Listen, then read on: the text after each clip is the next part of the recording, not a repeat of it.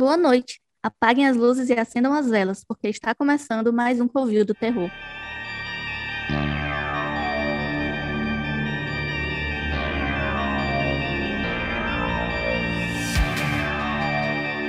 Meu nome é Newton Vieira e esse ritual virou um enterro. Eu sou Germano Marques e dia 1 de maio é nós. E eu sou a Grazi Araújo e eu já estou preparando minha máscara de cordeiro. Ela ama a forçona dela. então, gente, no episódio de hoje, a gente quis trazer uma coisa parecida com o que rolou na primeira temporada, que é trazer dois filmes na mesma temática é, e até fazer um comparativo, porque esses dois filmes eles são bem similares é, em temática. É, e o, o, tema, no caso, é o folk horror, né? Que é um subgênero do terror que ele usa elementos do folclore para invocar o um medo no público. E os elementos típicos desse, desse subgênero são cenários rurais e temas de isolamento, religião, o poder da natureza sobre as pessoas e a escuridão potencial dessas paisagens rurais.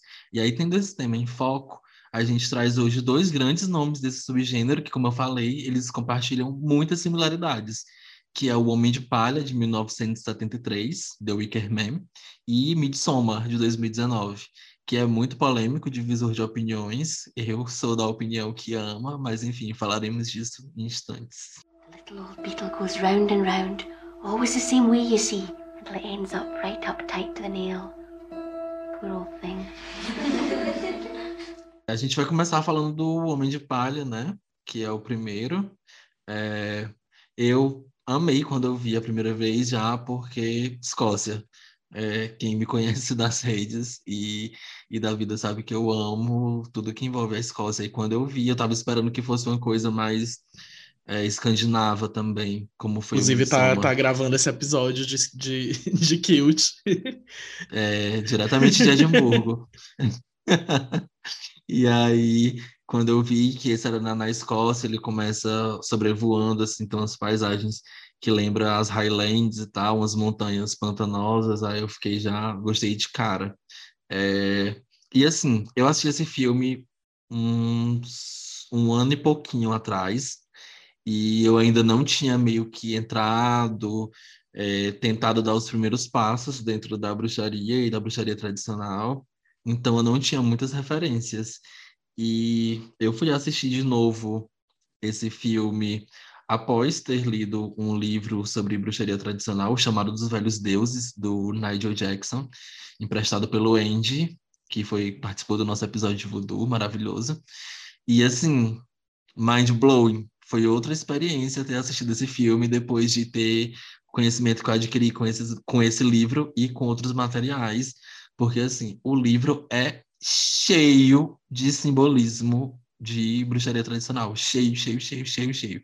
O primeiro que a gente vê é, é uma lebre, né? Que, que a loja da mulher é cheia de lebres, a criança, uma criança está pintando uma lebre, e a lebre é um dos animais que é muito tradicional, que é muito associado à bruxaria tradicional. Ele, inclusive, estampou um dos pôsteres de A Bruxa.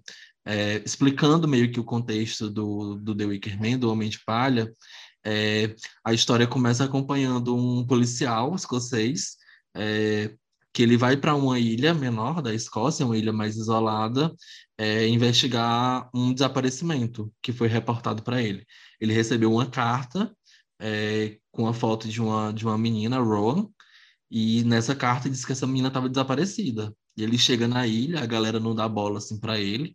É uma ilha tão remota na época, né? O filme é de 73. É, e aí, na, na época, eu não sei se a ilha existe, eu esqueci de, de pesquisar isso. Mas, enfim, é, lá tem essas ilhas mesmo que são mais isoladas. É, e era tão remoto que ele tem que chegar lá, tipo, num, num aeroplano, num, num, naqueles aviões que conseguem pousar na água e tal. E aí ele chega e a galera não dá muita bola para ele, diz que não conhece a menina, que a menina nunca existiu na, naquela sociedade, e é uma ilha muito pequena. Tipo, todas as pessoas da ilha se conhecem.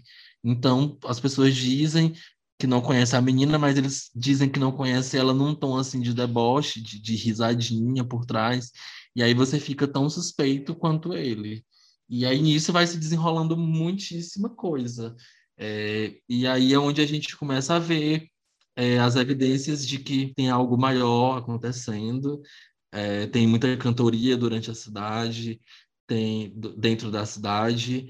É, tem muitos símbolos. O, o, filme ele, ele te joga símbolos na cara o tempo inteiro. Inclusive, um dos símbolos, já, já no começo, quando ele vai se hospedar numa estalagem, na única estalagem, no caso da ilha, são várias fotos das rainhas de maio do, do, dos anos que se passaram. Que aí você tem, para quem já viu Midsommar antes de ter visto ele, já tem a noção do papel que a rainha de maio cumpre nessas, nessas celebrações de primavera. É queimar boy escroto. Exatamente. E aí o que se percebe muito no filme é essa tentativa do forasteiro cristão. O filme inicia com a cena dele em um culto, né? É, a gente vê muito cristão sendo cristão, né? É, a gente vê a tentativa do, fora, do forasteiro cristão tentando manter, entre aspas, uma ordem que vai contra os princípios da população ele chega num lugar que, que, não, que não é habitado por cristãos, que a galera tem outras crenças, outros costumes, e como todo cristão, ele chega lá impondo o que ele acha que deve ser. Sim, e aí ele, você vê o pânico na, na, estampado, porque ele chega na ilha e aí é, ele já dá de cara com costumes que, que são completamente bizarros para ele, né? Que é, por exemplo, chegar numa escola e, e, e, ver a professora ensinando sobre símbolos de fertilidade, falando sobre falo é, como um símbolo de fertilidade, os meninos, é, as crianças também dançando em volta do mastro como um símbolo fálico. Que inclusive esse costume ele tem aqui pra gente também. É, eu não sei no resto do Brasil, mas aqui no Nordeste tem a questão da, da dança das fitas todo mundo que é criança, em algum momento, se não dançou, mas viu alguma outra turma da escola fazendo uhum. essa apresentação do mastro com as fitas e as crianças rodando. Muito provavelmente é uma tradição que veio para cá com a colonização dos europeus. Sim, com certeza. Esse é o pau de Santo Antônio, eu acho. Que é o nome, que é o pau de sebo. O levante do mastro. Que, que, que eles que normalmente isso tem no interior, eu já vi de colocar um, um, tronco. Realmente era bem mais comum. Isso, colocar um tronco todo pelado, passar alguma gosma nele e botar uma, um dinheiro em cima, alguma coisa para as pessoas tentarem subir. E aí as pessoas ficam tentando subir ali. Gente, isso tudo veio da Europa, isso tudo tem origem pagã de culto a, a, a, a, a símbolos fálicos de fertilidade. Isso, é, isso é, sempre foi sobre fertilidade, né? Aqui é que a gente não tem mais noção de sobre o que é hoje, né? E você vê que tudo no filme envolve fertilidade, né? Na crença pagã deles. Tem os rituais performativos, que é a dança das jovens lá, né? Para serem férteis, que elas ficam pulando no fogo, querendo que tenha a semente de fogo dentro delas. As lebres também, que além de ser símbolo de bruxaria, elas são animais como os coelhos que se reproduzem com a frequência altíssima. E outra coisa também que eu acho que nem todo mundo sabe, mas quando ele, ele tá na estalagem, né, ele pede maçã e a menina diz que só tem pêssego, pêssego em calda. E o ato de comer pêssego é associado com aumentar as chances de engravidar, por causa dos nutrientes que tem no pêssego e na nectarina, que eles ajudam os folículos do ovário a amadurecer e aí torna a mulher mais suscetível a engravidar. E é... também tem. É... Bióloga! Trazendo cultura e tá ciência. Tá vendo? Couviu é cultura e ciência. É. e também tem é. o paralelo entre a fertilidade do solo e do povo da cidade, né? Uhum. Porque eles fazem esses festivais, essas, esses rituais, buscando que o solo fique fértil para eles terem mais colheitas boas, né? E também o cemitério, entre aspas, né? Que o pessoal lá é enterrado e eles dão origem a nutrientes para o desenvolvimento de uma árvore ou arbusto, que é plantado em cada covinha. Ah, gente, uma coisa que, que eu, como a, a gata mergulhada na Escócia, tenho para trazer é que não sei se vocês prestaram atenção na parte que ele está sobrevoando as ilhas, não tem árvore. Em lugar nenhum, não tem árvore, só tem árvore sim, na sim. residência do, do landlord, porque não cresce árvore na Escócia.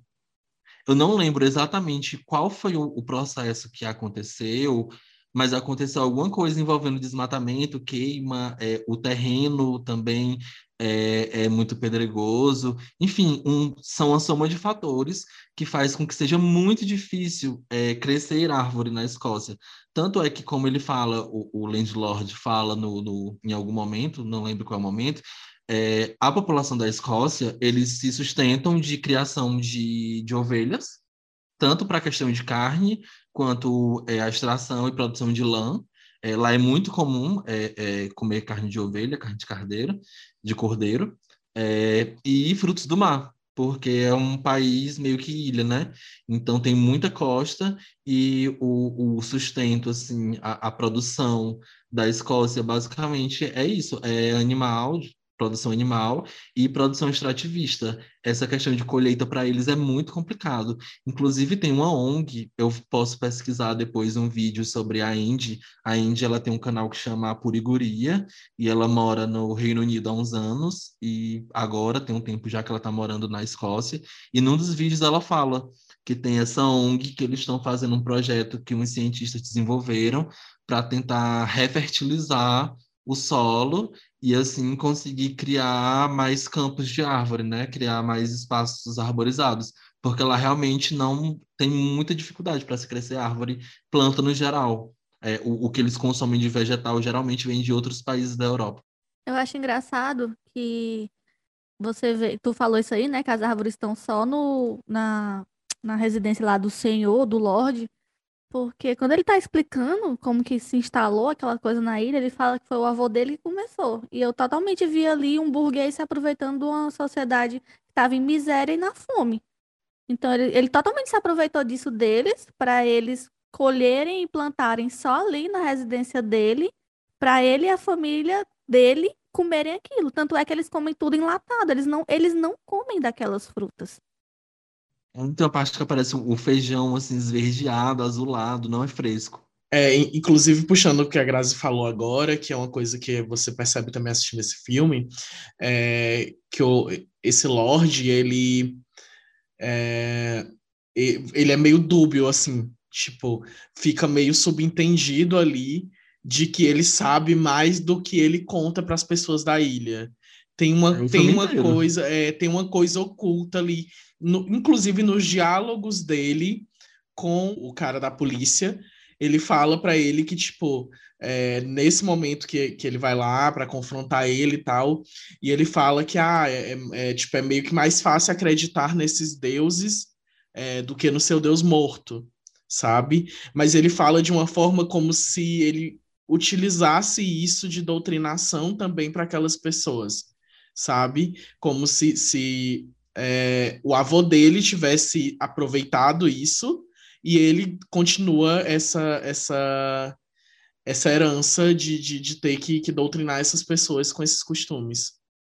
É, tem uma parte que eu até, eu até citei aqui, até coloquei como tópico, que é quando ele fica chocado, né? Porque na escola as crianças não recebem educação cristã é, e elas levam à, à frente esses esses costumes pagãos. E aí, uma, uma, hora a professora fala, abre aspas, as crianças acham muito mais fácil imaginar reencarnação do que ressurreição, fecha aspas. Eu achei isso incrível, que é quando ela explica que meio que tem um ciclo da vida e que para as crianças é muito mais fácil elas imaginarem que elas vão morrer e que o corpo delas vai nutrir uma árvore e elas vão estar vivas naquela árvore, do que acreditar num cara que morreu e depois de três dias apareceu vivo. Mas é bem isso mesmo. Você vê que tem um paralelo entre as duas religiões, assim. Por mais que uma, ao meu ver, seja mais condenável que a outra, você vê que os dois lados não conseguem enxergar o ponto de vista do outro.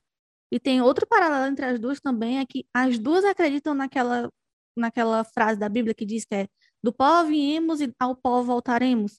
Porque tem esse babado da ressurreição, né? Mas segundo eles, eles acreditam que eles vêm da terra e aí eles retornam à terra, porque eles vão dar nutrientes para essa árvore, eles vão voltar para os animais, vão voltar para a natureza, que é um ciclo fechado, também representado nessa música das crianças, que eu inclusive achei linda, e tudo se conecta.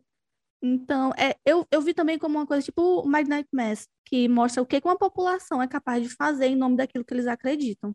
Sim, o filme ele é musical, inclusive ele é tido como como thriller barra musical, porque ele tem muitas músicas e nas músicas meio que entregam o que está acontecendo. Quem já viu Midsommar sabe o que é que está acontecendo, o que é que está prestes a rolar, mas enfim, se você vai com a cabeça fresca, é, as músicas vão te dando é, uma noção, são músicas bem bonitas, inclusive, e aí elas falam muito sobre essa questão mesmo do, do ciclo da vida. E tem uma parte... É, que, que é, é perto, um, um, pouquinho antes do, do, do, do acontecimento principal do filme, que tem um pequeno monólogo lá do Landlord que ele fala, é, ele olha uma lesma e ele admira e ele fala muito, é quando a gente tem esse primeiro contato, a gente tem essa primeira noção de que as pessoas da ilha, elas têm essa pegada mais paganismo, que é quando ele fala sobre o retorno da fé primal, é, que a gente deveria ser mais como os animais, do que se ajoelhar é, para obedecer dogmas retrógrados.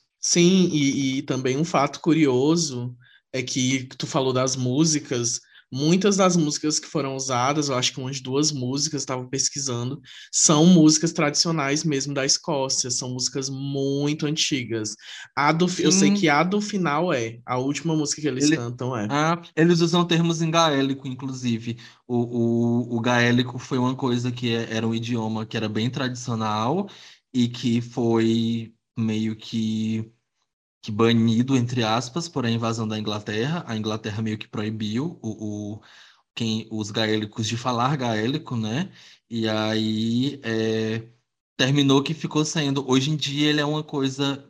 Tá, tá tendo um, uma espécie de, de recuperação de, de, dessa cultura, mas por um tempo ele foi. Esse idioma foi mal visto até por os próprios escoceses com esse pensamento colonizado de que o gaélico era feio, de que não tinha por que o gaélico era idioma morto, como o latim, que não tinha por que usar gaélico, mas é, eu tenho um amigo, meu, meu melhor amigo de lá, no caso, o Dylan, ele estuda é, estudos célticos na Universidade de Edimburgo, e aí nessa disciplina, basicamente, ele aprende gaélico para dar aula, é, e sobre a, a história mesmo, assim, da, da dessas, dessas tradições, dessas culturas mais antigas. E ele estava me falando que nas Highlands, que é bem ao norte, em algumas ilhas mais isoladas, tem uma galera que fala full gaélico mesmo. Eles sabem se comunicar em inglês quando vai alguém de fora, mas entre eles eles falam full gaélico. E aí tem algumas músicas realmente que têm palavras e termos gaélicos.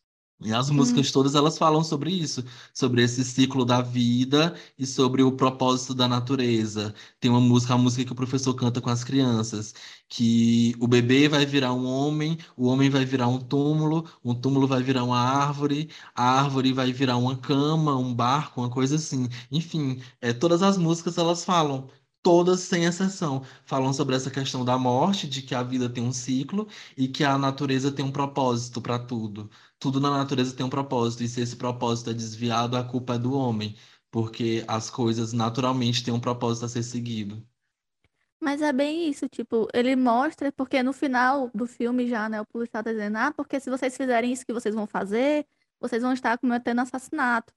E eles nem aí, entendeu? Porque na cabeça deles, as leis que eles seguem são mais as leis naturais. Não uhum. são as leis que a gente está acostumado, que muitas Sim. vezes foram influenciadas até pelo cristianismo.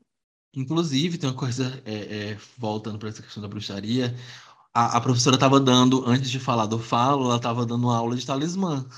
Porque ah, é quando ele é, quando ele vai apagar o quadro, tem tipo assim, é, tal pedra, pedra para tal coisa, tal coisa para tal coisa. Só a professora já versando as crianças.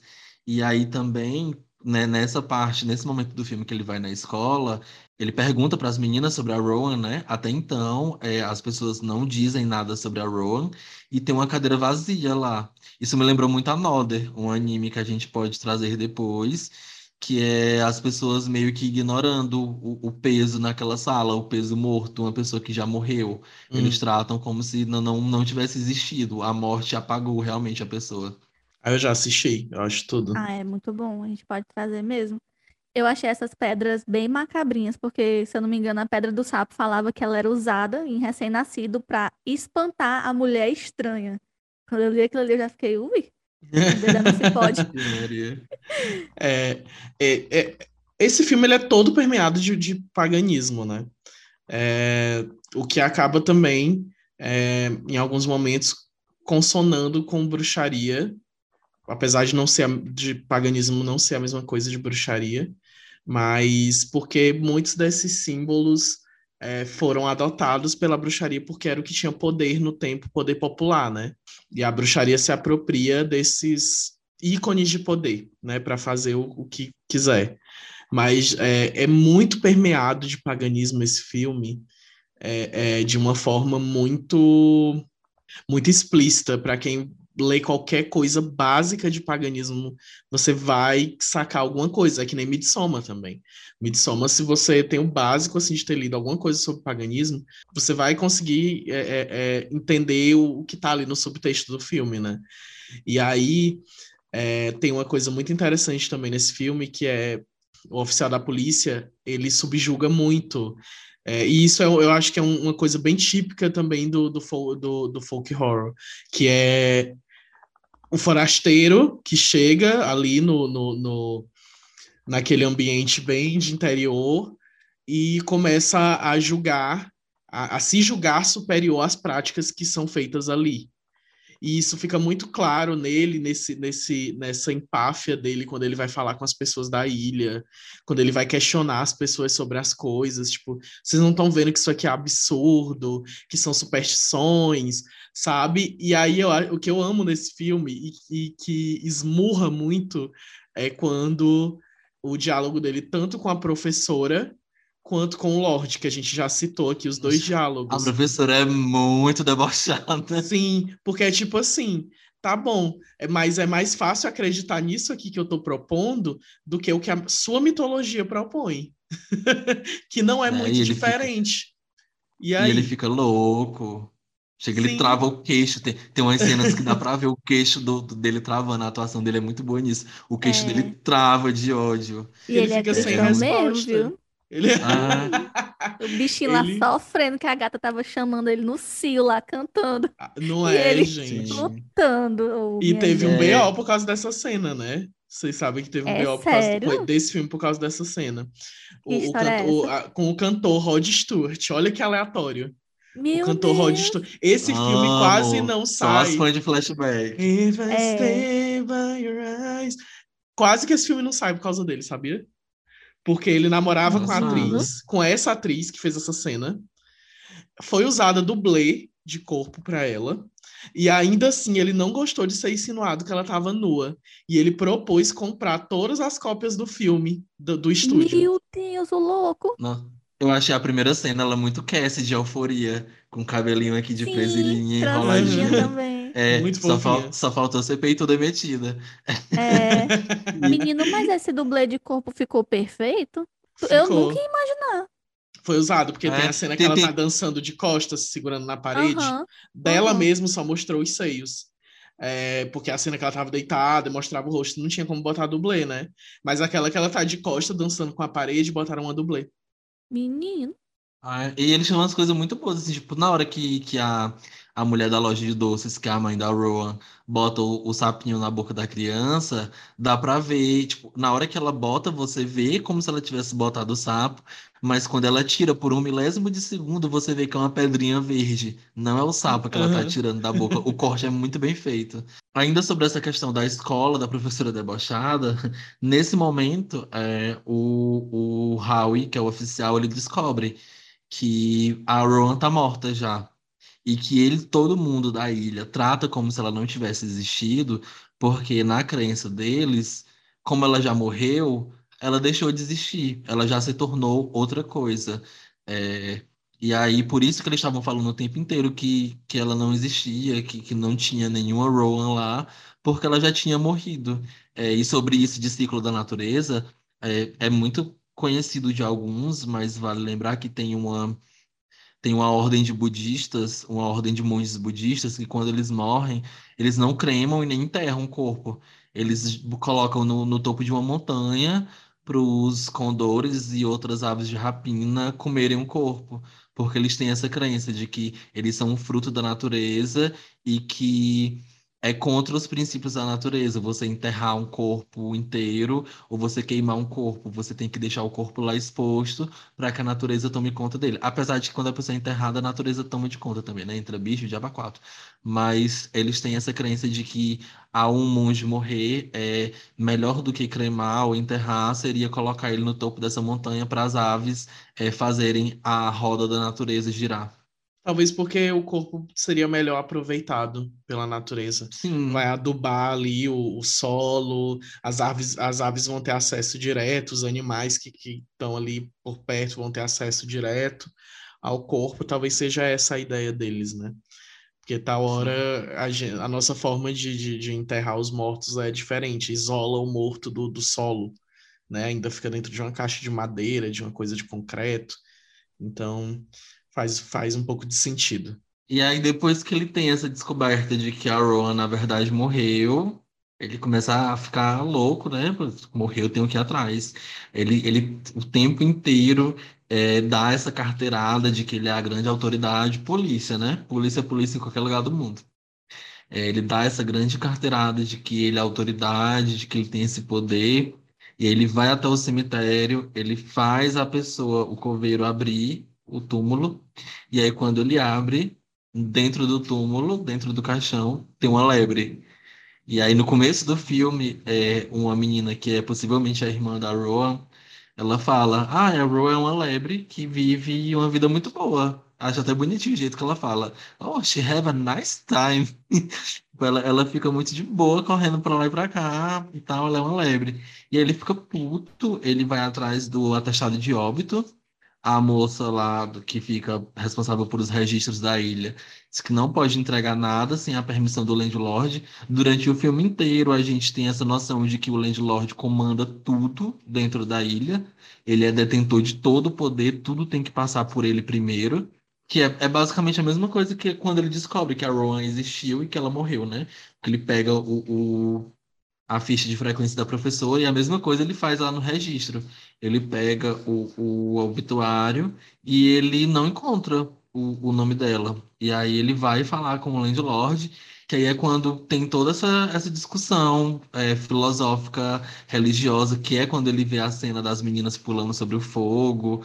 É, e aí é onde o landlord fala que o avô dele chegou lá na época vitoriana e que a galera era muito miserável porque eles viviam de, da pouquíssima produção de, de ovelhas e da, da questão do extrativismo de crustáceos, né, de frutos do mar, e que o, o avô dele chegou trazendo essa esperança com essas plantas é, e essa nova religião. Ele meio que fala que antes na ilha, a ilha tinha, as pessoas da ilha eram cristãs e que o Deus cristão tinha meio que abandonado eles eles estavam lá à míngua.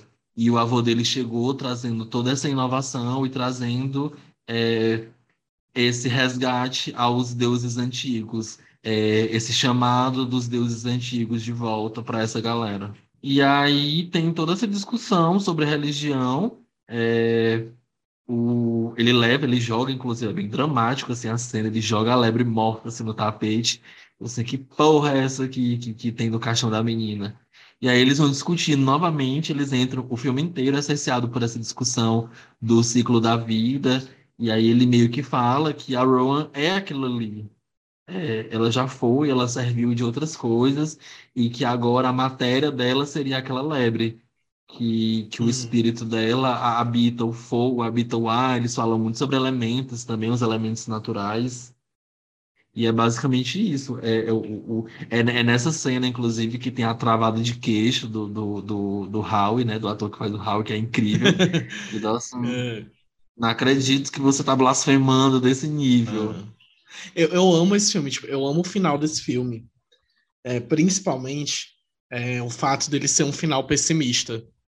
É, esse final pessimista, ele, ele, ele passa uma, uma confirmação de que aquela é, religiosidade, aquele culto que eles têm vai continuar, porque sempre, porque esse final de queimar esse cristão, né, confirma para eles é, a inexistência desse Deus, né, é, e, e, isso se torna é, é bem subversivo e bem polêmico também para a época desse filme, né? A gente assiste pensa, ah, é um musicalzinho, nanana. mas no tempo isso com certeza deve ter sido muito polêmico, porque no fim o cristão é queimado vivo, é, ali clamando para o Deus dele para ser salvo, e quando ele clama, ainda rola um deboche que o Lorde fala, é, vai ser um mártir, tipo, é, é, é uma oferenda muito melhor do que a gente esperava, vai ser um mártir, né?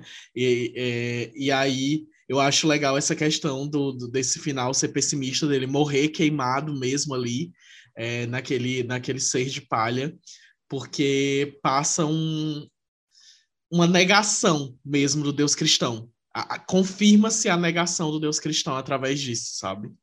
É porque o que é que acontece?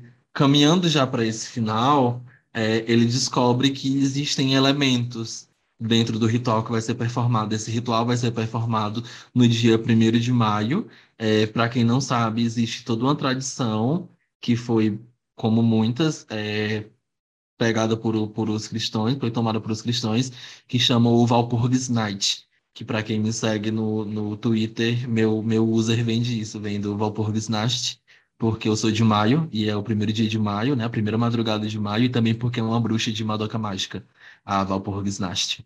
E seria basicamente essa primeira madrugada de maio um momento em que as bruxas e o diabo se encontrariam no topo das montanhas para dançar ao redor do fogo, beber, comemorar é, essa primavera que está chegando, comemorar Amo. isso que está chegando. Amo esse e é, é, incrível. Inclusive, esse ano a gente devia fazer o rolezinho Saudades. do Vapor Snash. Amo esse rolê. E aí, dá, dá tempo. tempo. Dançar é... com o diabo, saudades. O que acontece é que, segundo os cristãos, teria tido essa, essa freira, é, Valpurgia, ou Valpurgi, é, que subiu nessa montanha e que foi tentada por as bruxas e por o diabo e conseguiu resistir a essa tentação. E aí, por ter resistido a essa tentação, é, ela se tornou santa. Tanto é que lá na Alemanha, que é de onde vem esse termo, Walpurgisnacht, apesar de ser uma, uma celebração em toda a, a Europa é, pagã e tal, mas é, na, na ficou conhecido com esse nome na Alemanha por causa disso. E aí, na madrugada do dia 1 de maio na Alemanha, é, principalmente na, nas, nas regiões mais rurais e tal, é, a galera faz procissão. Tipo aquela procissão de Midnight Mass mesmo. Uma procissão meia-noite, carregando tochas e tal, para simbolizar é, esses fogos que. essa tentação que a Santa Barpurga teve que, que sofrer é, mediante o diabo e as bruxas. E aí é isso que acontece, né? É, o ritual vai ser performado no dia 1 de, de abril, aliás, no dia 1 de maio, é, e ele vê os elementos, que são o tolo, é, a rainha de maio, é, ele, ele vai percebendo vários elementos que depois a gente vê esses mesmos elementos em Midsommar. Tem todos os elementos que, que, que precisam para esse ritual. É, inclusive a parte do tolo é bem utilizada no Midsommar. É, e ele, ele percebe que tem todos esses elementos, e aí ele rouba a fantasia do tolo e entra no meio da procissão, porque tá rolando uma procissão para o local onde vai ser o, o ritual. Ele, ele deduz que, que o ritual, o sacrifício humano, vai ser a Rowan, que a Rowan, na verdade, está viva e que ela vai ser sacrificada. Ele tem acesso a isso por causa de uma foto. A foto dela de Rainha de Maio não tem produtos naturais, não tem as abóboras, não tem, a, não tem nada de colheita. Então ele diz: ah, o ano que ela foi eleita Rainha de Maio, isso não aconteceu. É, a, a, colheita não foi boa, então eles vão sacrificá-la por causa disso. E aí, quando ele chega no local, é, ele descobre, ele tem a confirmação de que ela realmente está viva, porque eles têm uma brincadeira de que os homens cruzam as espadas, e aí todo mundo tem que passar, e em, em dado momento eles vão fechar as espadas e cortar a cabeça. E aí quando eles cortam a cabeça, era só a cabeça da fantasia, e a Rowan se revela, inclusive é uma cabeça de lebre que ela está usando, mais uma vez, é essa simbologia. É, e aí é, ele descobre que, na verdade, ele tenta ajudar a Rowan a fugir, ela faz toda uma cena lá que não convence ninguém, ele se convenceu porque ele estava muito apavorado com a situação toda, mas que não convence ninguém. Ela, oh, estou com medo dessas pessoas. E aí ele vai para ajudar ela, quando ele descobre que na verdade aquilo tudo foi uma grande trama para levar ele para lá. Ele era o sacrifício. Só que ele tinha que ir para lá por livre e espontânea vontade. Ele tinha que querer estar lá. O, o, o que o sacrifício pedia é que a pessoa fosse porque queria, fosse é, sem ser obrigada, é, e que fosse uma pessoa de poder. Tinha que ser a representação de um rei. E ele, como policial, como essa autoridade, seria é, essa representação do rei. E ele vai para lá porque ele quer investigar esse crime. Então, o, o landlord ri muito da cara dele, porque ele cumpre todos os requisitos. Ele é inocente, ele é o virgem porque ele tem o pudor cristão, então ele é tratado como virgem, ele fecha todos os requisitos necessários para ele ser esse sacrifício. Sim, e, e, também o fato dele ser o rei, uma figura masculina, e no decorrer do filme parece que as mulheres estão. Parece não, as mulheres estão levando ele ao destino dele, né? Começa com uhum. uma, uma menina que ele está indo procurar, que está perdida. Depois ele encontra a sacerdotisa de Vênus, né, que está ali, que é inclusive é muito interessante, é ela que inicia os rapazes da aldeia na vida sexual. Você vê que tem uma cena que tem um cara mais velho levando um menino mais novo, né? E, e, e, e ali na puberdade, bem jovem, ele levando esse menino para a janela dela, né? E oferecendo e falando: olha, faça com ele o que você quiser, desfrute dele que ele desfrute de você. E aí ela fala de Afrodite e tal, e o menino sobe para ter a noite lá com ela. E então eu acho que esse filme, assim como Midsommar, é um filme onde o culto é levado basicamente pelas mulheres. E isso é uma coisa que, se você piscar e você ver o filme bem superficialmente, você não percebe. Porque eles falam tanto em falo, em falo, culto do falo, não sei o quê, que você pensa que aquela religião deles é mais voltada para o falo, né? Para a imagem masculina. E não é. Tem muita presença também do feminino, que você vê que a sociedade ela é extremamente dividida por esses papéis de gênero, né? A mulher tem o intuito de dar à luz, né, de prover, de gerar uma vida, e isso é visto como algo bonito, algo necessário, e o homem é que dá a semente. Os dois juntos geram a vida. Então, o falo tem tanta importância quanto o útero, né? Porque os dois juntos vão gerar essa semente e gerar a vida, que para eles é uma coisa tão importante. Tão importante quanto a morte, que é para gerar o nutriente para outras vidas.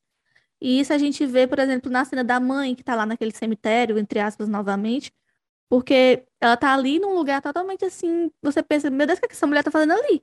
Mas ela tá ali para ser um, um, signo, né? Um, uma imagem que ela tá fornecendo nutrientes, dando de mamar para um infante, enquanto que na outra mão ela tá segurando um ovo, que simboliza uma semente, que também simboliza algo que vai nascer e que também é nutritivo por si só, porque a gema é nutritiva para alguns animais. Ela tá, ela tá nutrindo o, o, o embrião que tá ali, que vai nascer. E o ovo também para o paganismo, para o neopaganismo agora, né, que é recente, uh, e que bebeu isso também do paganismo mesmo, é, o ovo ele tem essa simbologia de fertilidade, é colocado nos altares de, das, hoje dos neopagãos, é, é ofertado às deusas de fertilidade dentro desses cultos de neopaganismo. É, então, é, toda essa simbologia que inclusive já estava presente, muito presente ali nos anos 60, que eu acho que inclusive é, foi de grande influência para esse filme.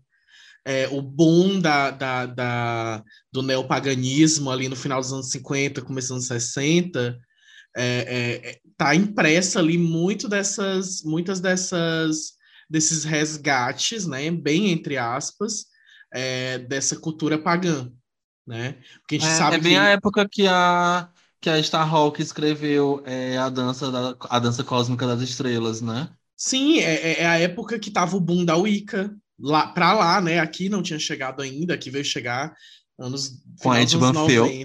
Ai, Ai, vamos ser processados. Mas enfim. Ai, meu Deus.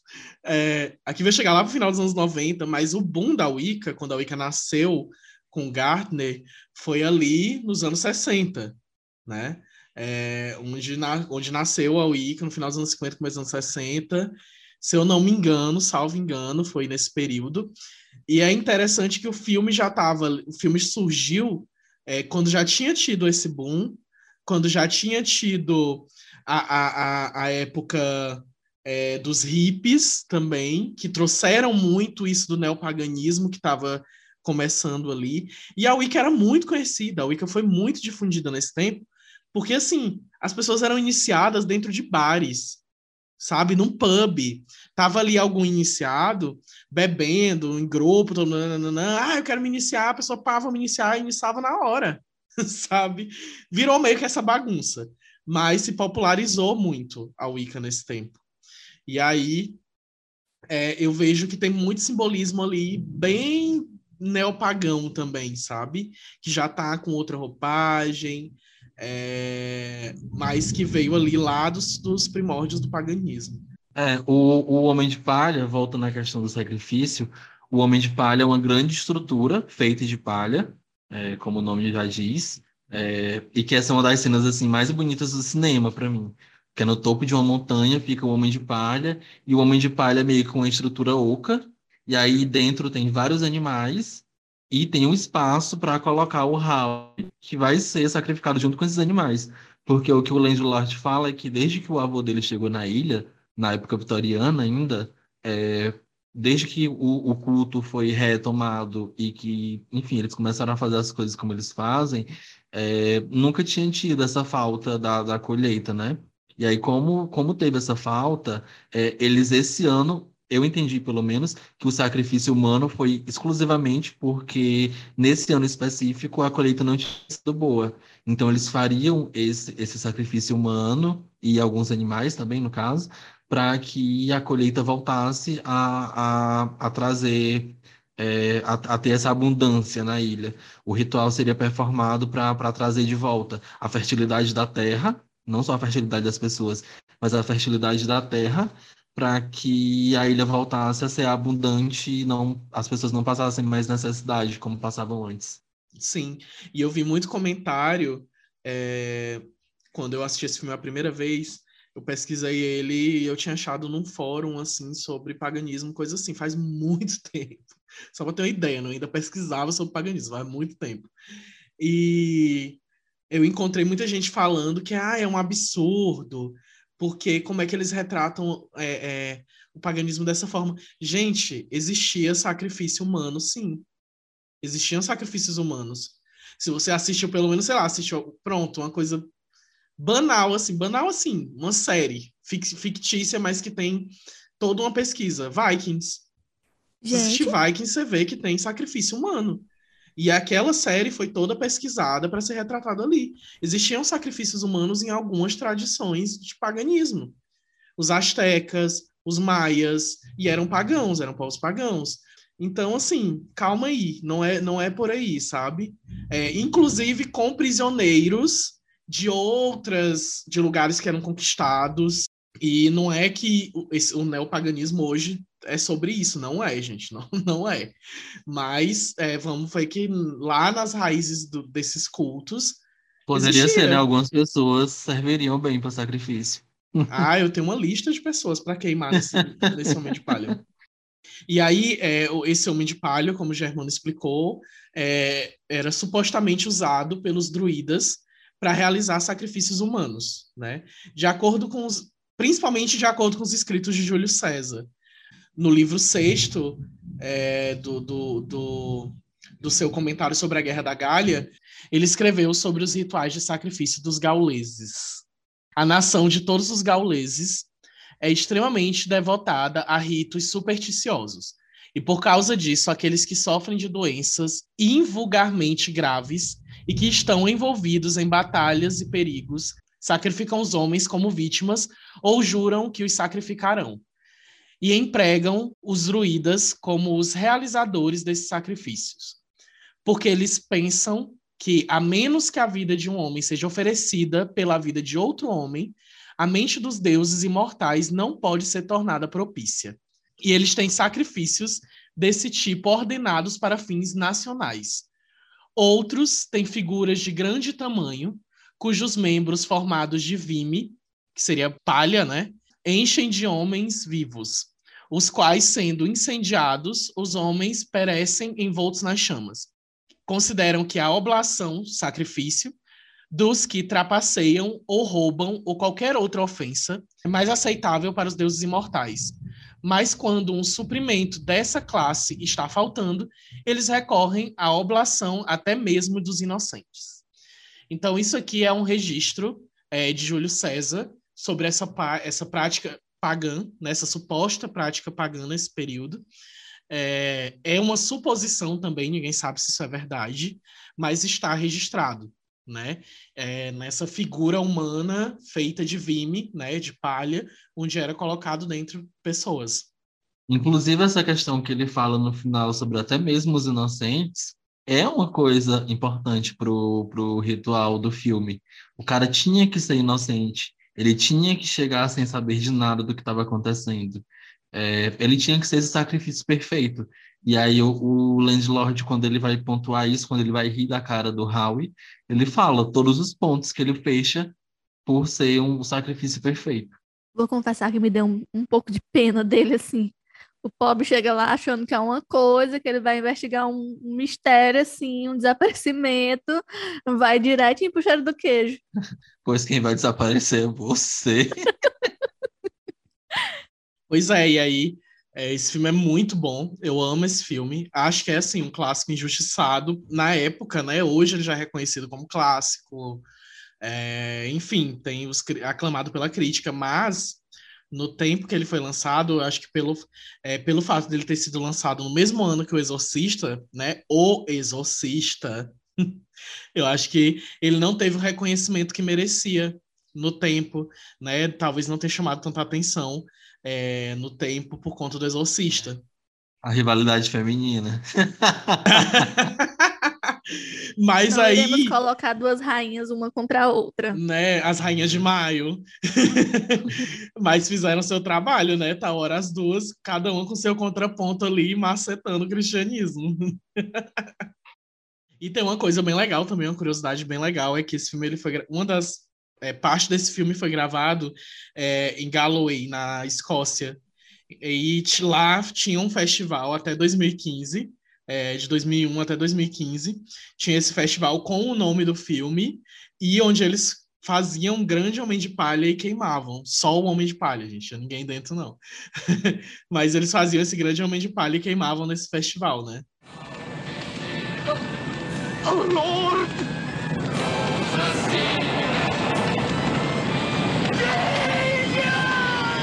E é isso, filme incrível. E aí agora a gente passa pro, pro Midsommar para a gente comentar sobre. E aí no final a gente faz uma consideração geral de tudo. É, o Midsommar, ele é um filme que, que ele divide bastante, ele é bem polêmico na internet, ele divide bastante opinião. Porque, assim, tem uma galera que não gosta porque diz que não acontece nada, sendo que, assim, não, não é isso. O filme acontece tudo ao acontece tempo, mais inteiro. do que deveria. É, Acontece, é, exatamente, acontece muita coisa o tempo inteiro. É, e na época ele foi vendido muito como uma coisa de, de terror durante o dia. E tem duas ou três cenas no máximo que são noturnas. O filme inteiro ele se passa durante o dia. E foi, foi uma coisa que chamou a atenção, para mim, pelo menos chamou muita atenção, essa coisa do filme quase inteiro se passar durante o dia e tal, até porque tem a coisa da Europa, de que no verão faz, tipo, três horas, duas horas de escuridão só. É, e aí ele, ele foi muito vendido como isso, e ele é um filme, e o terror, ele tá muito na tensão. É, você não tem um monstro aparecendo, assim como o Wicker Man é, o, o, Homem de Palha, você não tem um monstro aparecendo, você não tem uma coisa sobrenatural, você não tem uma coisa tão grotesca, apesar de que tem coisas grotescas no Midsommar, mas enfim, você não tem aquela coisa que é considerada assim o terrorzão que você vai assistir e você vai ficar com medo de dormir de luz apagada, por exemplo. Isso, isso não rola no, no Midsommar. E aí talvez por isso é, tenha sido também um dos motivos para que o filme não seja tão apreciado por uma grande parcela de pessoas. E aí o filme ele conta, ele começa com essa perspectiva da protagonista que ela sofre bastante com a irmã que tem ações suicidas e tal. E ela termina descobrindo tragicamente que a irmã se suicidou e levou os pais juntos, né? Foi ela cometeu um familicídio. Ela, ela se matou e matou o resto da família. Não matou a Dani porque a Dani morava sozinha. E aí é, ela é uma personagem extremamente fragilizada já desde o começo e ela se inferioriza muito por o viés do namorado que, que aos olhos dela é muito prestativo, faz tudo por ela e o filme vai andando, a gente vê que não é tão assim. Mas, enfim, é, o filme ele, ele vai por essa perspectiva de que são três amigos é, estadunidenses e um sueco que estuda, na, em, que estuda nos Estados Unidos. Ele convida esses amigos para ir para a Suécia para acompanhar o Midsommar, né? Que é esse ritual pro, pro início do verão e tudo mais, da, a questão da primavera, das flores, é, enfim, porque vai ser, inclusive, é, a tese de um desses amigos, a tese de mestrado de um desses amigos, como funcionam essas celebrações de Midsommar ao longo de, de alguns países da Europa, não só da Suécia. E eles vão e a Dani meio que vai de intrusa, assim. Ela é a namorada de um dos boys que está num momento muito fragilizado e ela vai. E aí a gente tem o, o Pele, que é o, o sueco, é, oferecendo esse apoio. Ele é, lindo. É, ele é perfeito. E ele fala todo mansinho, assim. Exatamente, eu fico fraca logo. É...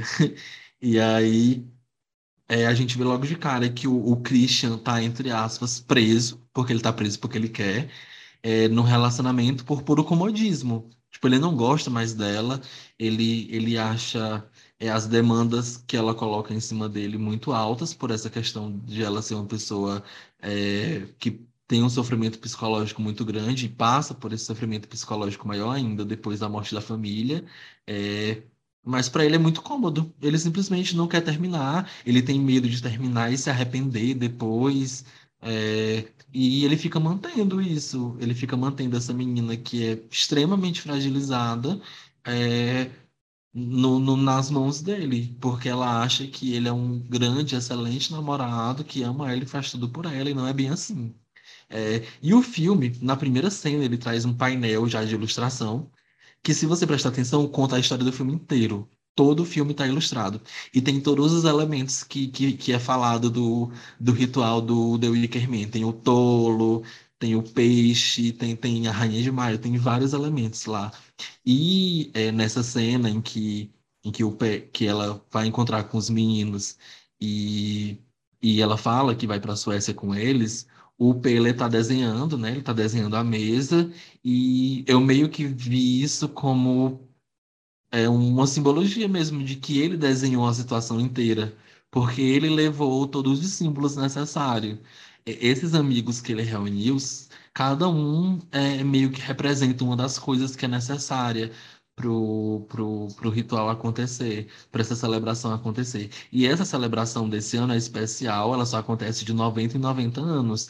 E aí é bem aquela coisa do The Wicker Man, que não seria a, aquele tipo de celebração específica, não seria uma coisa é, rotineira, não seria uma coisa comum. É uma coisa que acontece de muitos em muitos anos.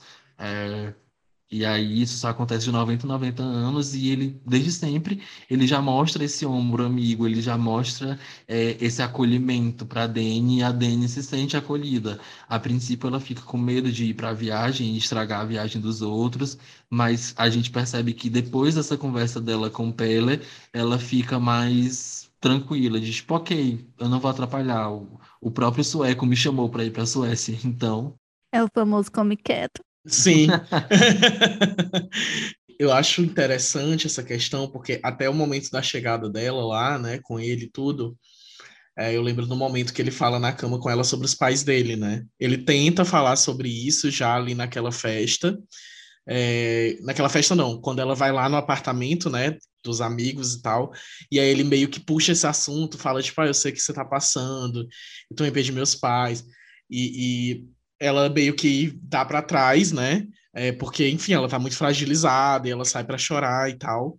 E aí ele fala de novo sobre isso com ela lá já no, na vila, e é onde ela já começa a expor de uma forma diferente. E esses dois pontos em que ele toca nesse assunto com ela, dá para você perceber que o processo de luto tá acontecendo tipo, tá sendo transformado, sabe? Pela primeira reação que ela tem, a segunda reação que ela tem já depois de um tempo, ele fala com ela de novo, né? Por mais que ela chore, que ela ainda esteja fragilizada, ela já lida melhor com aquilo. E eu acho que esse filme, ele é muito sobre isso. Eu acho que o Ari Aster, ele, ele, ele adora um, um, um roteiro sobre o processo de luto. Ele ama. Ele fez isso no Hereditário, né? O processo de luto, de, de aceitação que, que a filha da gata lá morreu, é, para mãe, a mãe aceitar a filha que morreu e, ela fica procurando ela. É, enfim, que tem até a sessão lá de a sessão espírita que ela faz para chamar a garota. Então, o Ari Aster, ele já tem essa questão de, de tratar esses, esses assuntos muito sensíveis, como o luto, por exemplo, é, dentro do terror, dentro do horror. E, e, eu acho isso tão incrível da forma que ele faz, porque ele faz de uma forma tão delicada, principalmente no Midsommar, ele, ele, ele trata de uma forma tão delicada essa questão do luto dela, sabe? A, a forma como como ela lida com esse luto. Eu acho que no fim, Midsommar é mais desesperador. O, o terror de, do Midsommar é o que ela tá passando, Exato. sabe? Exato. O terror do filme é o que ela tá passando, é o processo de luto, é, é o processo, processo de luto, de... ela ser preterida. Ela ser preterida, ela é, é, o processo da, dela entender que ela, tava, que ela está buscando é, esperança e apoio num lugar onde não existe, onde só há um, um boy frio ali para ela, que não dá apoio nenhum, que não dá suporte. É, é, é fora a dor do luto dos pais, ter que abrir os olhos pro namorado, sabe? Ter que ver que não é o que ela pensa é... Enfim, é, ah, eu acho esse filme delicioso. Eu não entendo quem não gosta desse filme mesmo. É, para mim também eu julgo bastante. E aí o que acontece é que essa galera vai para lá, né? E aí nenhuma surpresa, estadunidense querendo bagunçar na casa alheia. Eles já chegam, eles, eles já chegam lá querendo, querendo as drogas, querendo tudo, e é um lugar muito bonito, é belíssimo. Muito por isso também essa jornada de luto da Dani, ela se torna bonita. O, o, o, cenário compõe também essa beleza dessa jornada dela, porque é tudo muito bonito. É as pessoas, elas se vestem todas de branco, com, com as túnicas que têm runas e tal, mas o entorno é tudo colorido, as paredes são coloridas, as casas, tem as flores, a, a, as plantas são muito presentes e são plantas vivas. Em muitos momentos você percebe as plantas se movimentando, as plantas pulsando. É, tem um, um, dado momento do filme que você vê o rosto da irmã dela formado por as árvores. É, a, a, questão das, das, plantas se movimentando, tanto é que no, nos pôsteres isso é bem presente também. A questão das flores, não só por a, por a questão da Rainha de Maio, é tudo bem presente. E aí a comunidade, como, como eles falam lá, o Harga, é, ela é uma comunidade que ela remete à coisa da questão do ciclo da natureza, porque a comunidade ela é meio que um círculo sem começo e sem fim pela falta de figura do pai e da mãe.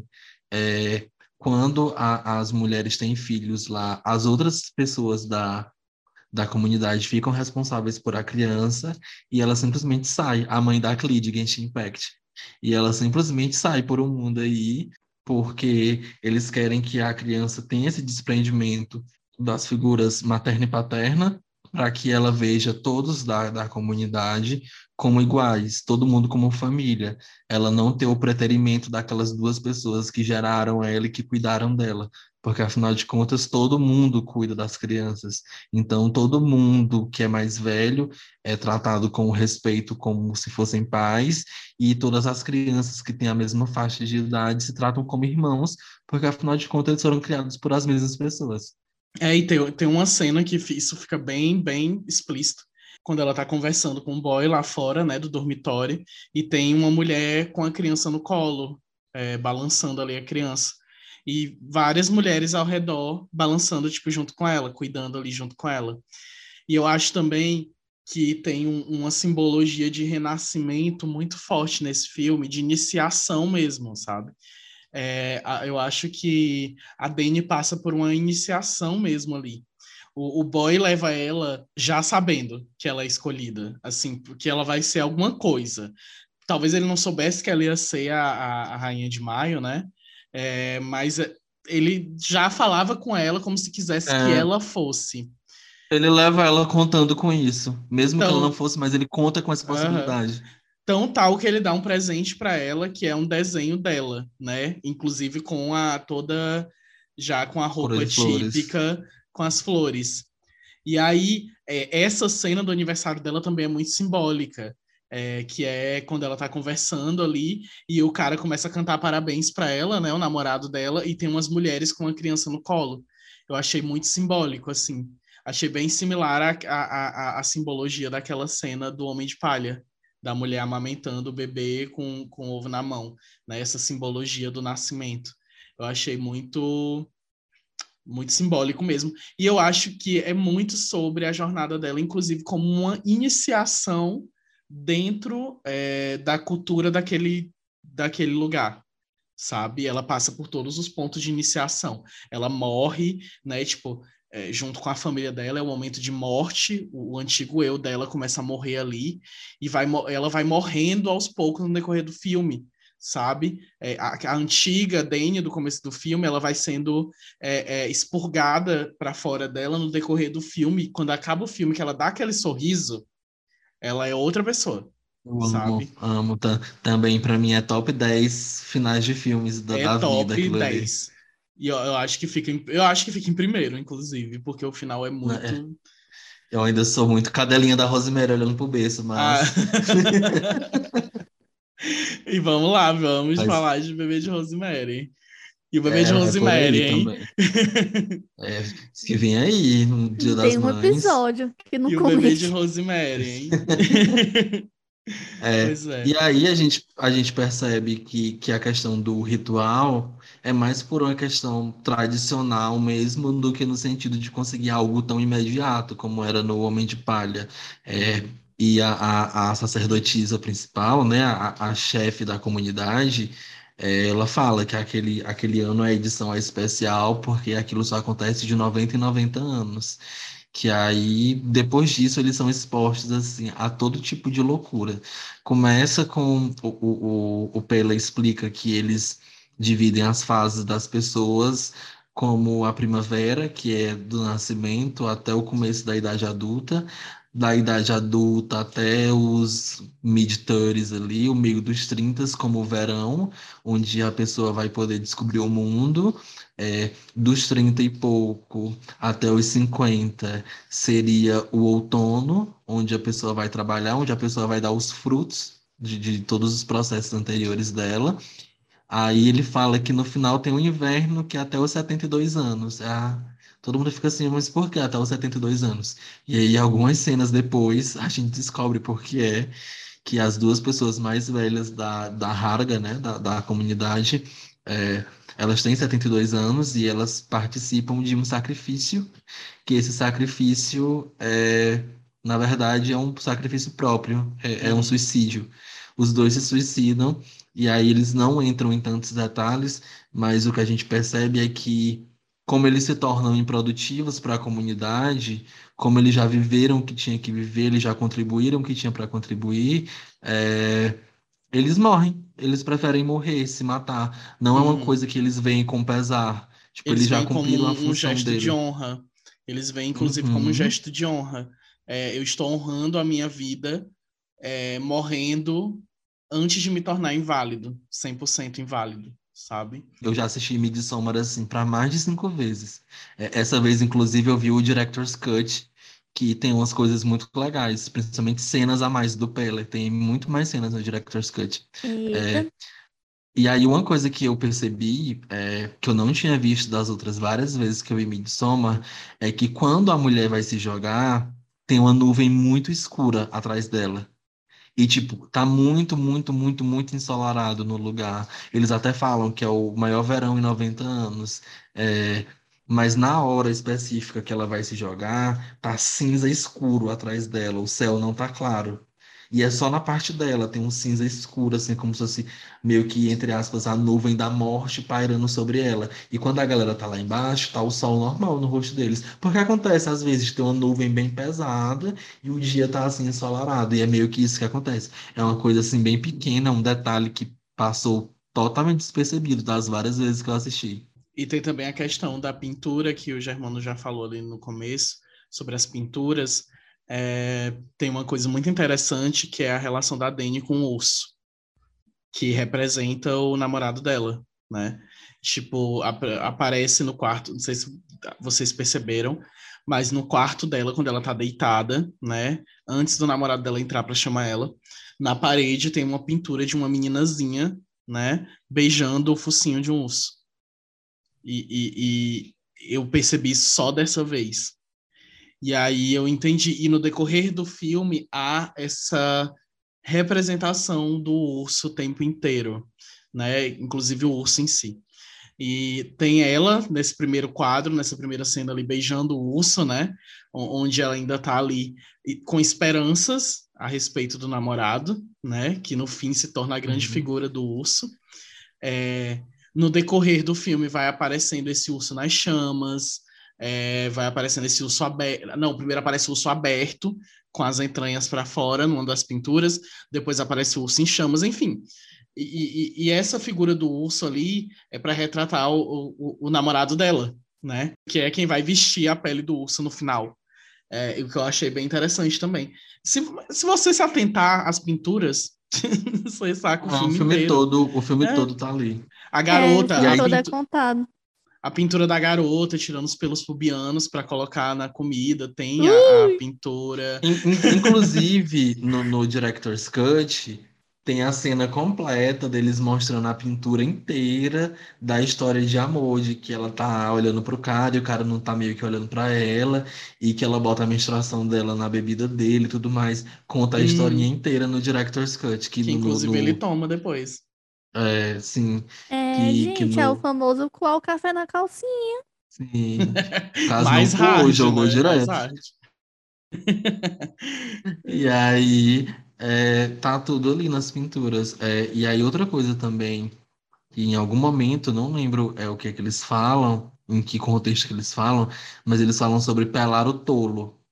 E aí, quem cumpre o papel do tolo é o Mark, e é o maior imbecil do filme inteiro. Ele é o nojento. É, ele é o, eu amo o ator, acho ele lindíssimo, ao contrário de muita gente. Ah, eu também acho ele É, feio bonito. mas é, ele é o feio bonito, assim. É, mas Minha é, gente, ele, pois ele ele- tem cara de bully pra mim. é por causa que ele só faz papel assim. Ele só faz papel desse jeito. Mas, Sim. enfim, nesse filme também ele cumpre esse papel, né, do tolo. Como eu já falei, tem uns papéis que aparecem no Wicker Man que também são, são retratados nesse filme. É, papéis esses que o Pele pensou muito bem antes de levar para lá. Ele representa essa figura do tolo. E quando ele morre no filme, é, o rosto dele é tirado, é meio que um babado Leatherface. O rosto dele é pelado do corpo.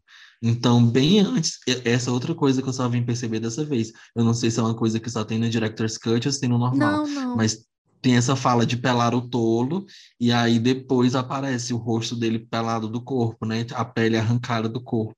Eu não sei Hum. se tu percebe, mas tem uma pessoa que veste o rosto dele na cena. Sim, sim. Sim, que a, a, uni- é a única parte realmente assustadora do filme pra mim é essa.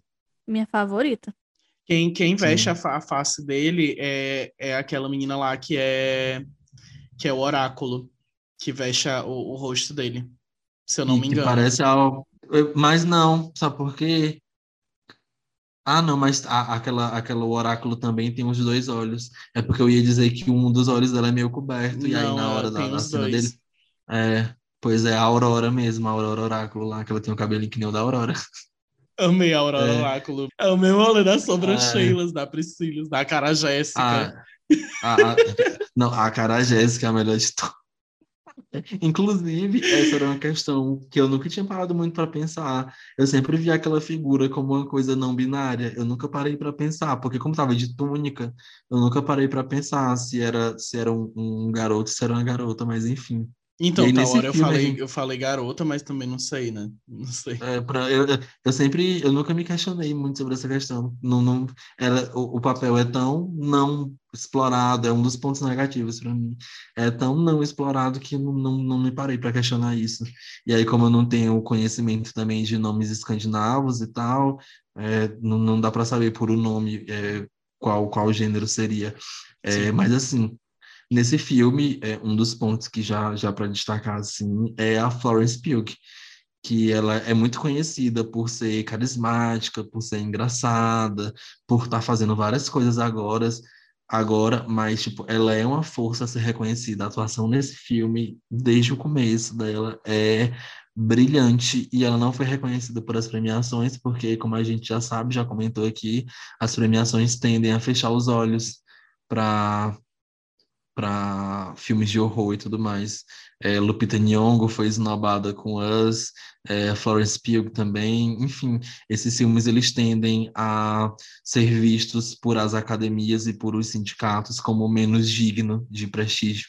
Ei, mas não se preocupa não que o Oscar dela como Madonna tá chegando. Meu Deus, esse filme da Madonna. Será? Tá eu, eu tenho medo. Eu tenho medo desse filme da Madonna. tenho um pouco de medo.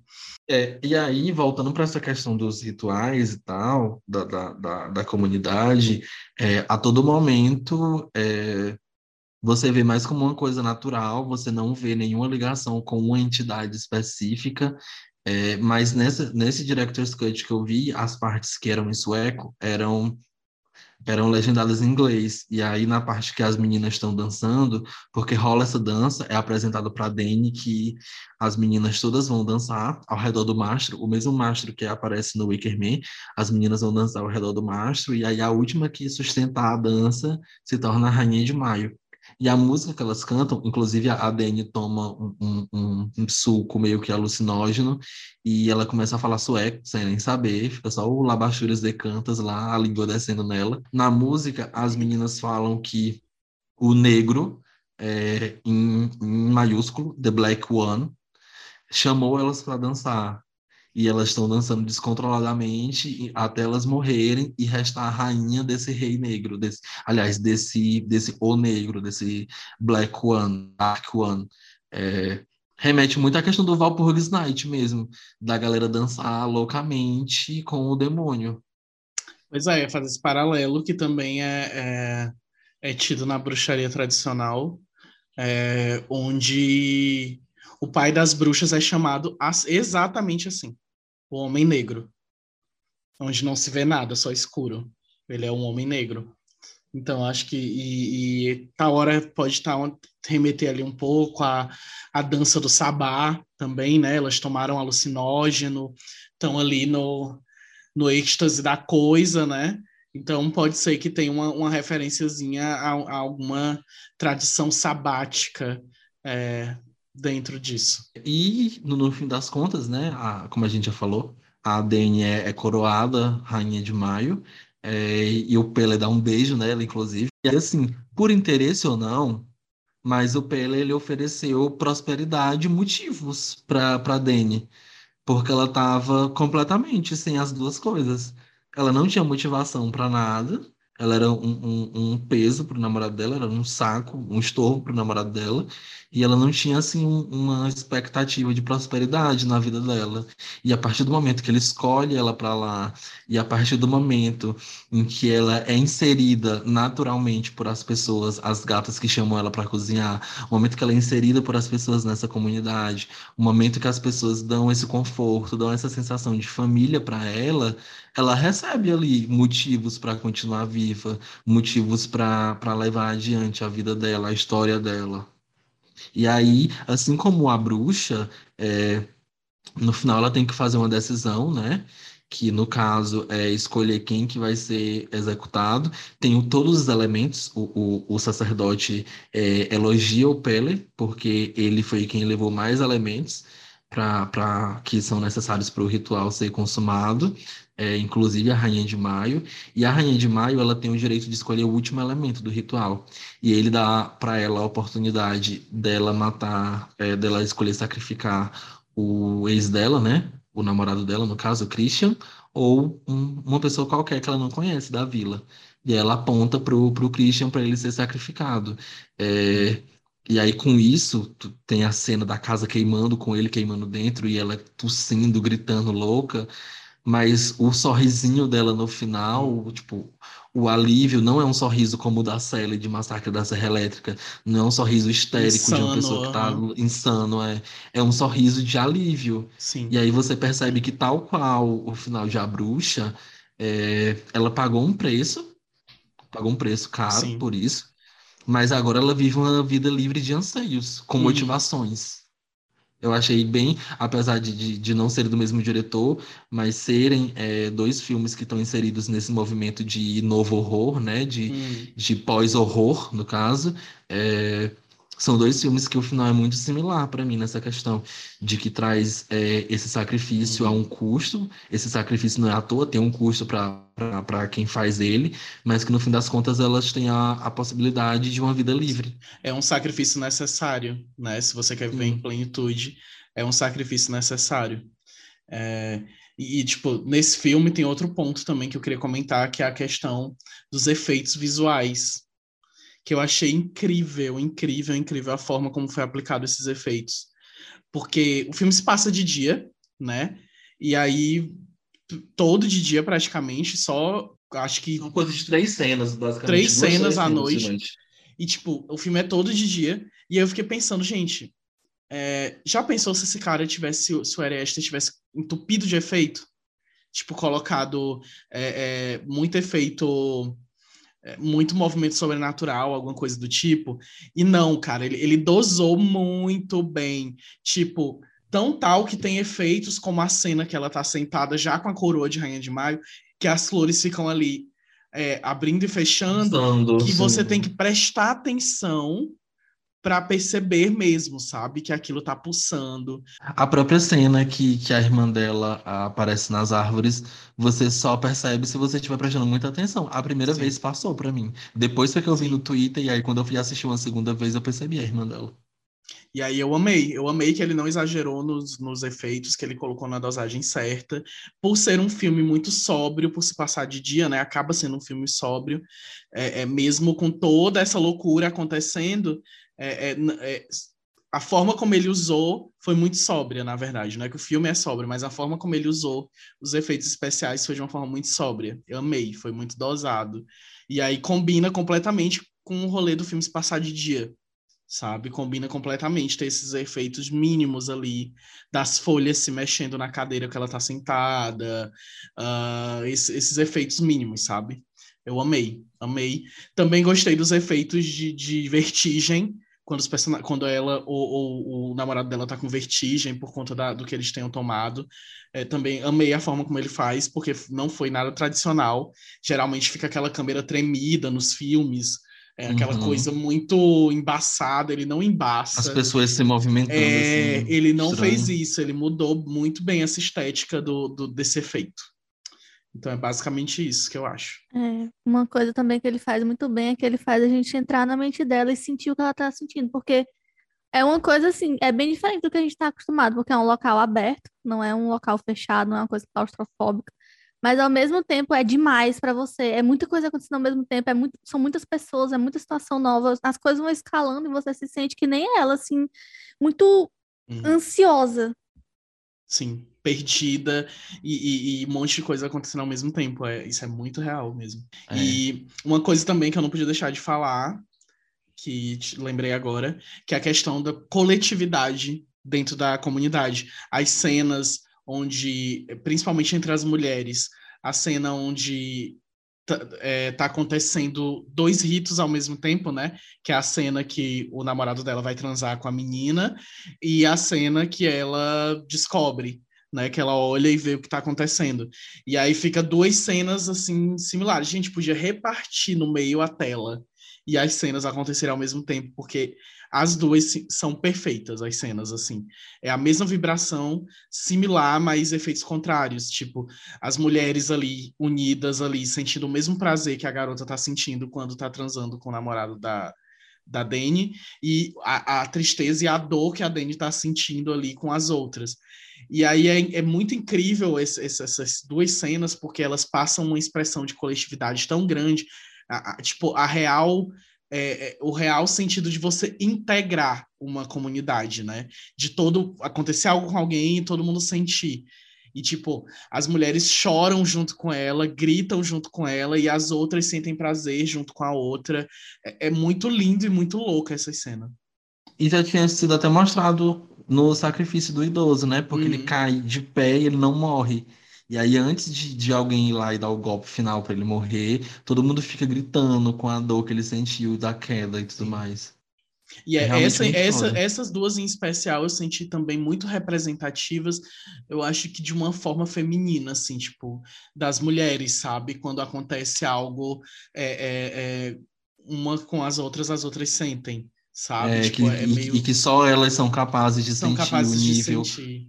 É basicamente isso. É incrível pra mim. Quem não gostou, se exploda, vai queimar que nem um urso. Quem não gostou, quem gostou, bate palma, quem não gostou, paciência. É, paciência, espera o próximo que vai vir aí dele. Sim. Tá chegando.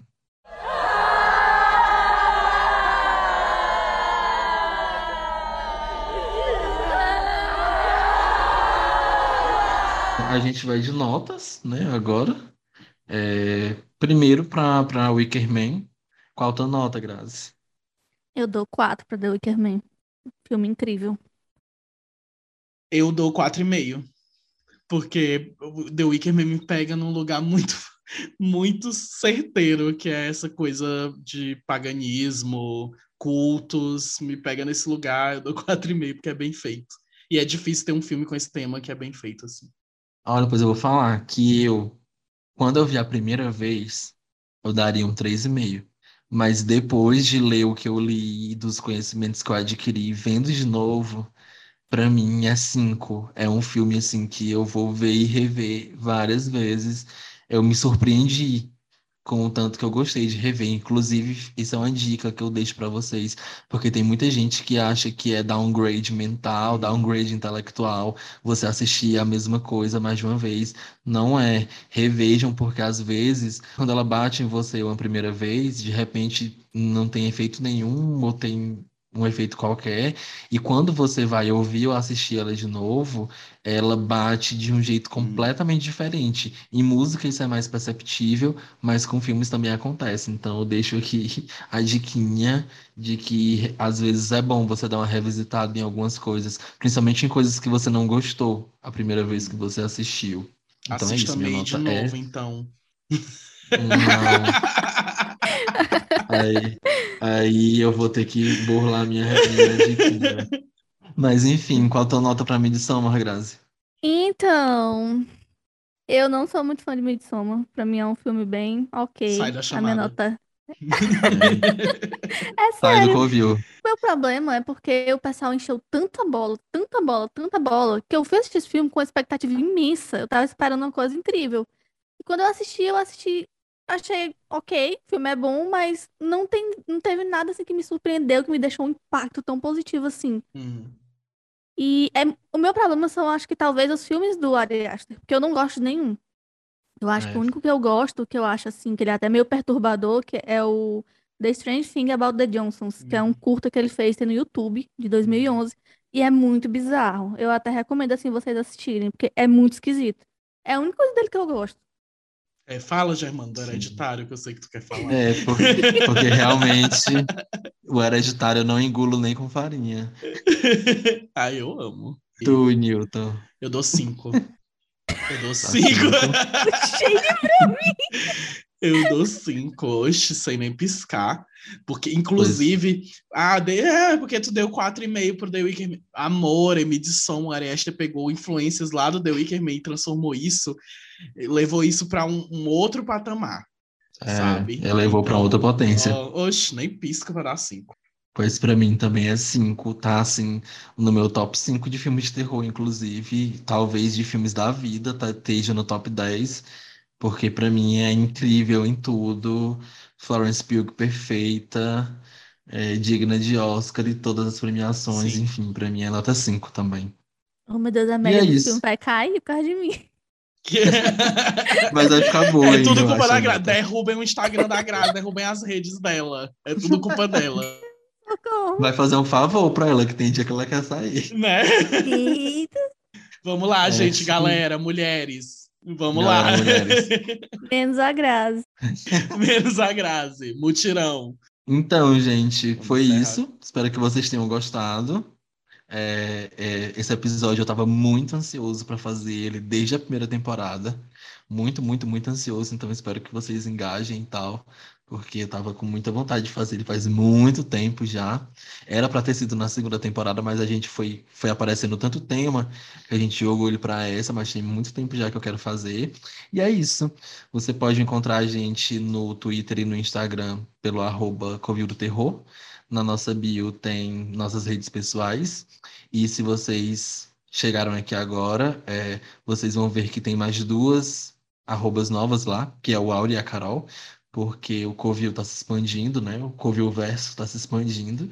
É, e agora a gente tem dois spin-offs, que é o Arquivo C, apresentado por mim, por a Carol, onde a gente fala de casos é, que envolvem ufologia e casos do insólito que possam vir a ter essa relação também. Casos reais, a gente não, a princípio, não está falando de filme e tal, a gente está narrando mesmo, está contando casos que aconteceram principalmente aqui no Brasil, a gente está dando esse foco nacional no primeiro momento, e o Áureo com o contos do, do e o Áureo com o contos do Covil, onde ele vai trazer contos inéditos, é, escritos e narrados por ele.